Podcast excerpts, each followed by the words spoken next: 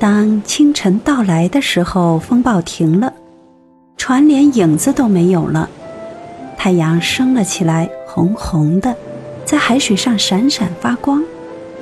王子的脸似乎在这红色中也显出了生机，但是眼睛还是闭着的。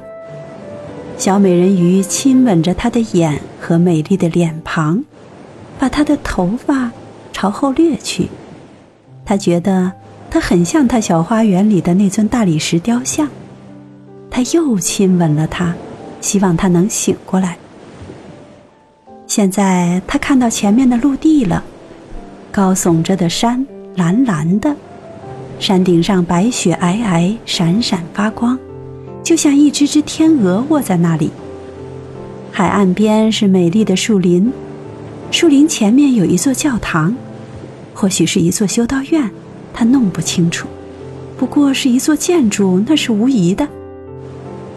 院子里生长着柠檬和橘子树，在门前则有高高的棕榈。海在这里冲出了一个小海湾，湾里的水平静如镜，可是很深。海湾一直伸到山岩之下，眼底铺着白色精细的沙。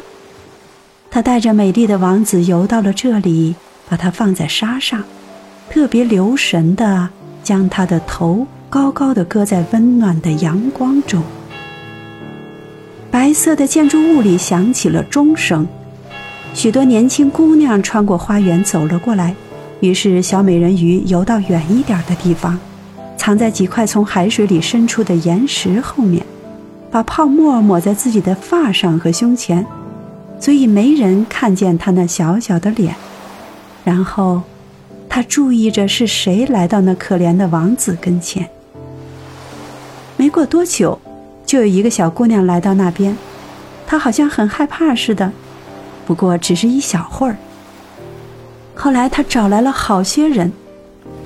小美人鱼看见王子活过来，朝周围所有的人都微笑着，但是没有朝他这边笑。你们知道，他不知道是他救了他，他觉得很伤心。他被领进那座大建筑物的时候，他悲伤的游入海中，回到父亲的王宫里。